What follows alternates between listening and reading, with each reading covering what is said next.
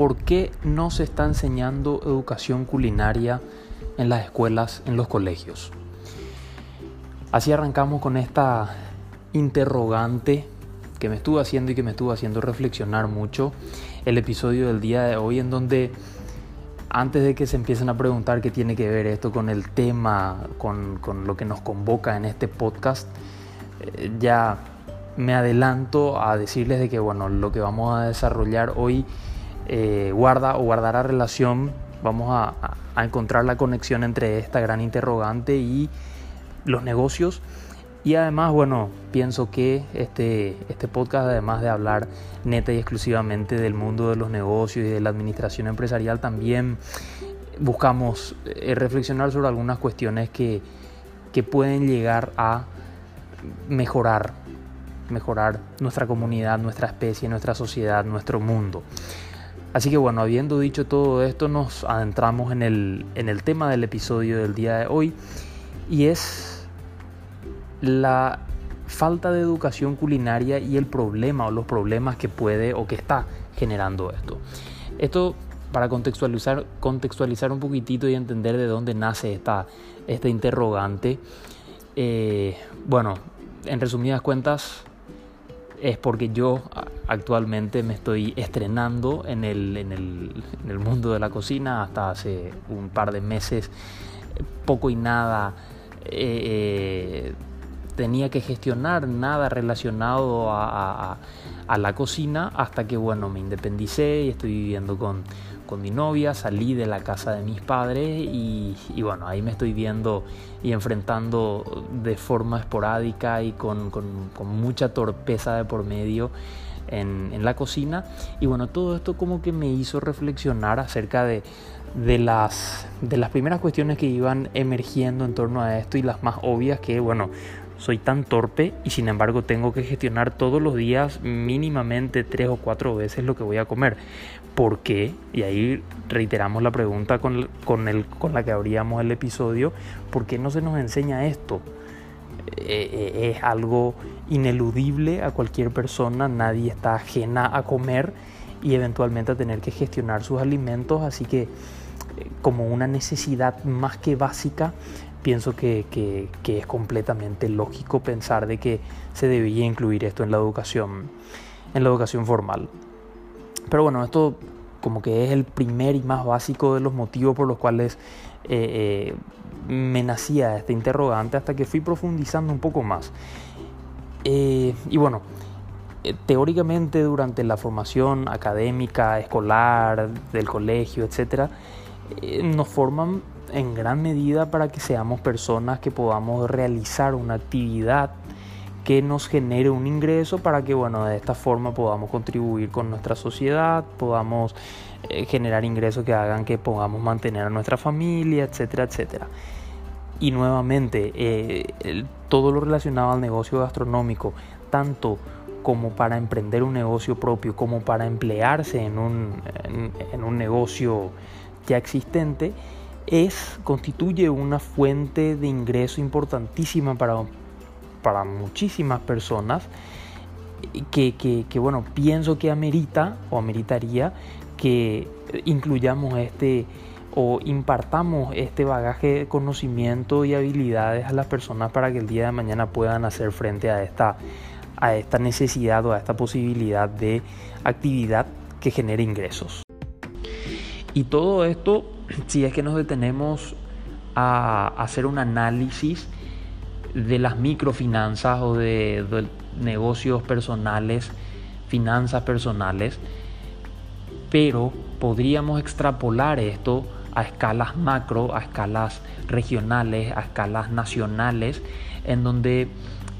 hay que identificar que también existe un problema que se puede eliminar si es que tuviésemos esta educación culinaria. Y es que en, en, en, el país, en nuestro país, en Paraguay y también en toda Latinoamérica prácticamente la actividad o una de las actividades principales es la producción agropecuaria, es decir, somos eminentemente productores de materias primas, principalmente de productos alimenticios y gran parte de estas materias primas sufren sus procesos de transformación hasta convertirse en productos para el consumidor final en otras regiones. Y luego nosotros mismos compramos a un valor 10 veces mayor eh, estos productos para nuestro consumo. Eh, entonces, eh,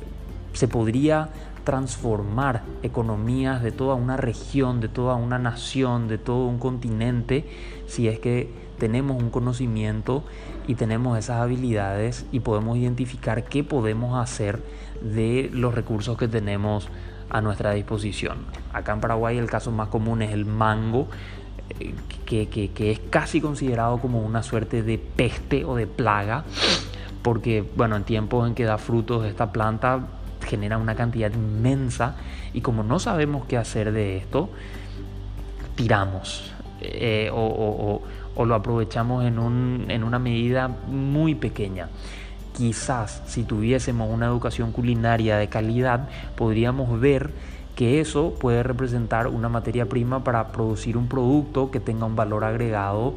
inmenso, ya que en otras latitudes, en otras regiones donde escasea este, este fruto, e, el, valor que tiene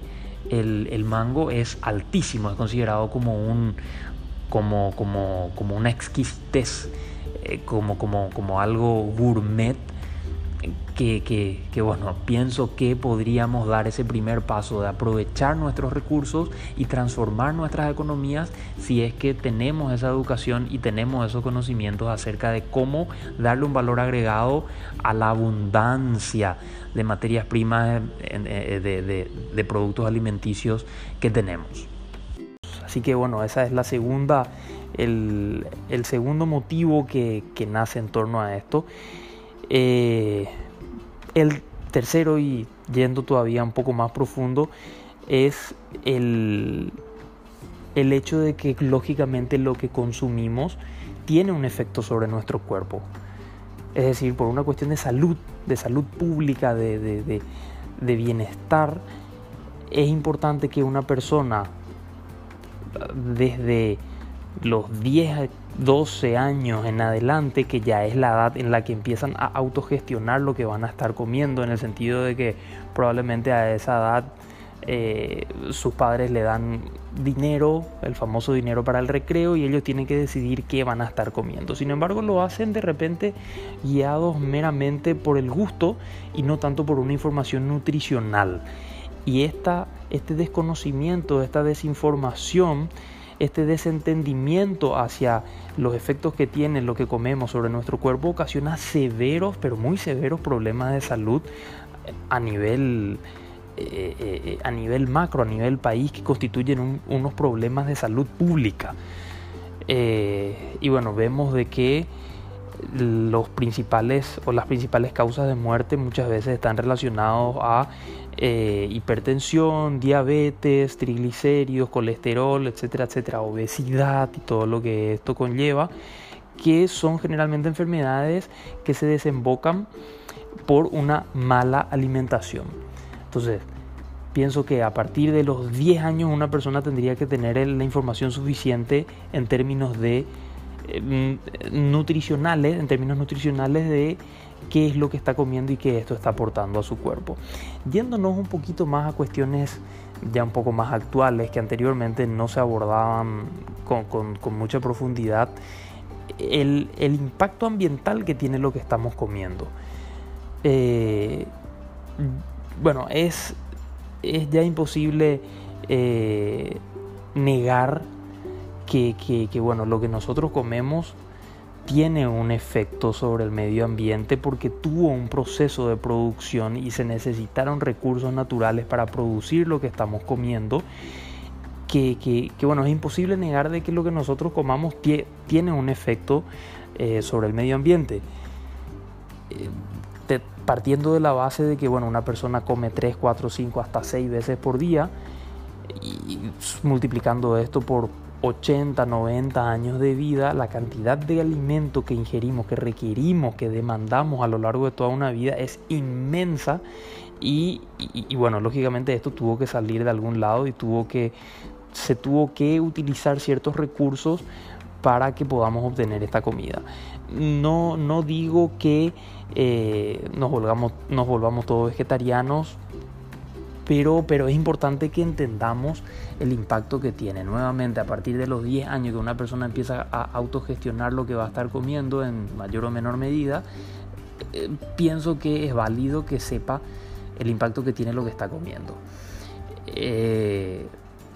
y bueno, como decía, no pretendamos de que, de que nos volvamos todos veganos, pero quizás este tipo de concientización masiva y de que entendamos toda la cadena productiva fomente al desarrollo de nuevas tecnologías, nuevas técnicas, nuevas prácticas para la producción de alimentos que sean más sostenibles desde el punto de vista medioambiental. Y pienso también que es importante porque hagamos la prueba de tratar de explicarle o que alguien que no tuvo esta información desde pequeño, eh, tratemos de explicarle de que lo que está comiendo, de que sea cual sea el alimento que está comiendo, tiene en cierta forma un impacto sobre el medio ambiente. Tratemos de decirle esto a nuestros padres. Muy probablemente se rían o se burlen de lo que les estamos diciendo y es muy difícil cambiar los hábitos alimenticios. Eh, sin embargo, sí es posible si es que lo vamos haciendo desde, desde temprana edad. Eh, y, bueno, es algo que, que cada vez va a tener un mayor impacto porque cada vez somos más, ya somos muchos en, en, nuestra región, en nuestro país, en nuestro planeta, que, que, bueno, esto cada vez va a tender a volverse una cuestión más necesaria que, que, que tomemos conciencia de esto. Por otro lado, también lo relacionado, si bien no, no es tanto al medio ambiente, pero si es una cuestión de maltrato animal, también es importante que pienso yo, una persona que va a decidir entre comer una comida A u otra comida B, sepa de que atrás de esta comida A hubo un proceso productivo que implicó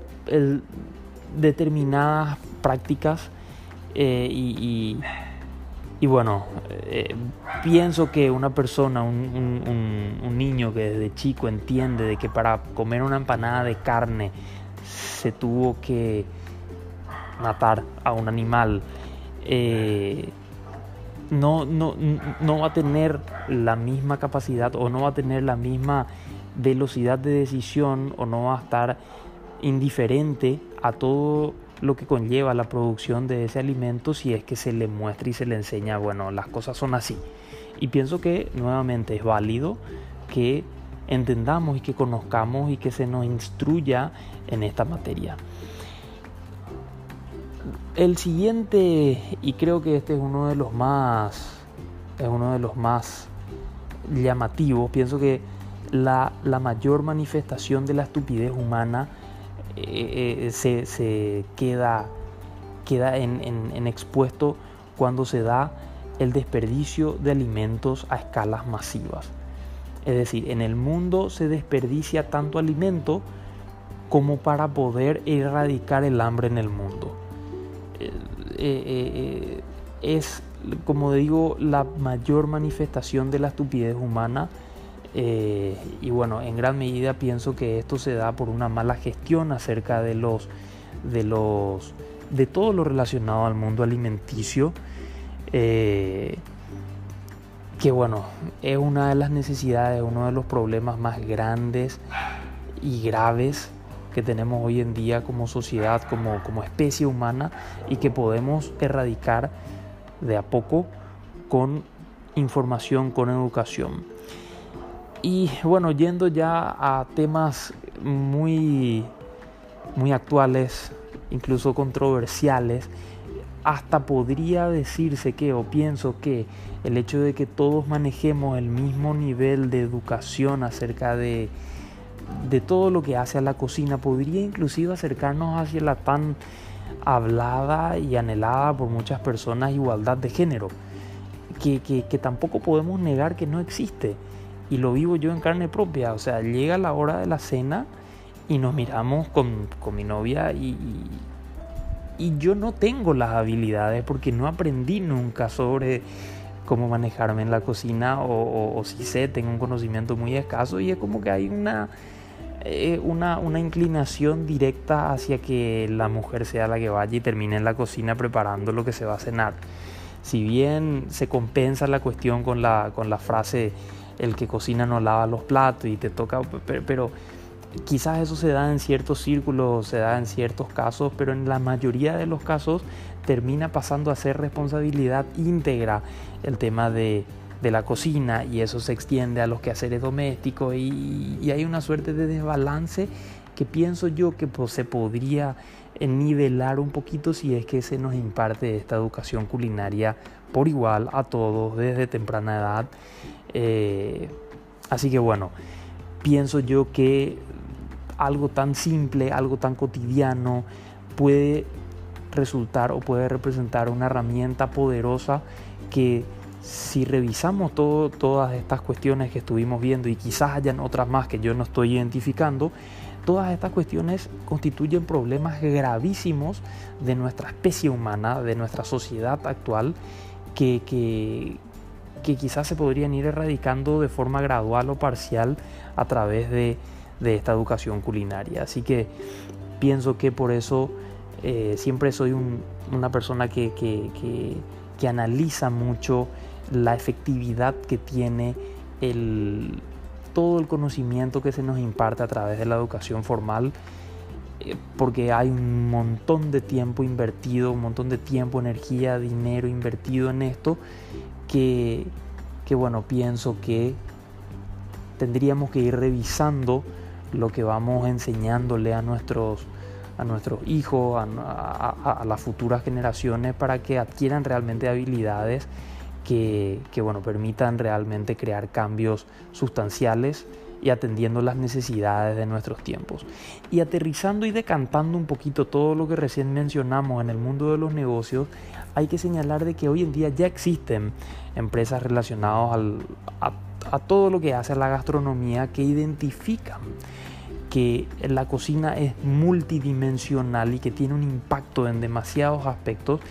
y aprovechan o utilizan o se empoderan de, estos aspectos más allá de simplemente cocinar algo que te llene y que sea rico, sino que tenga un impacto. Y es lo que venimos diciendo en episodios anteriores de cómo podemos nosotros diferenciarnos en el mercado y es justamente atendiendo estos elementos, estos ingredientes, utilizando un término alusivo al, al contenido del episodio del día de hoy, es importante que en nuestros negocios identifiquemos los ingredientes que le pueden dar ese sabor extra, que le, puede que le pueden dar ese plus, ese empujón, ese push, para que seamos algo más que simplemente, en este caso, una empresa que cocina y vende productos alimenticios. No, hay un montón de cosas que se pueden hacer en torno a esto y este mismo análisis es el que se puede hacer en muchísimos otros rubros, en muchísimas otras industrias, industrias de, de, producción de envases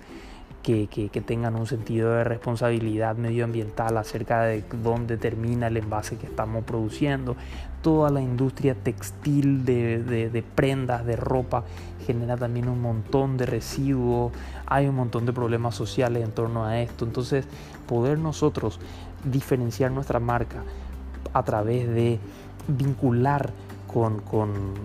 ciertas cuestiones que empoderen y que hagan, que creen un vínculo hacia los de la empresa para con los clientes y con la sociedad en general son elementos muy poderosos de los negocios del día de hoy. Ya decíamos que eh, en la era industrial la consigna era producir y esos eran los que tenían el éxito. En esta era post-digital de la conexión, de la conectividad, la clave no es tanto producir cosas, sino es conectar a las cosas con las personas, con, con las empresas, con las organizaciones, etc. Entonces, a tener bien los ojos abiertos para detectar estas, estas grietas donde existe un potencial que la gente no está viendo y que nosotros podemos abordar. Y bueno, ejercer un cambio positivo en nuestra sociedad y también un cambio positivo en nuestros negocios. Así que me, despido cerrando un poquitito este episodio un tanto atípico. Se despide un completo outsider del mundo de, la cocina, pero que bueno, con una, con una visión justamente que muchas veces traen los outsiders de ver cuestiones que cuando estamos muy metidos en el tema no lo vemos. Así que espero que sepamos identificar esos elementos, esos ingredientes que pueden ayudarnos.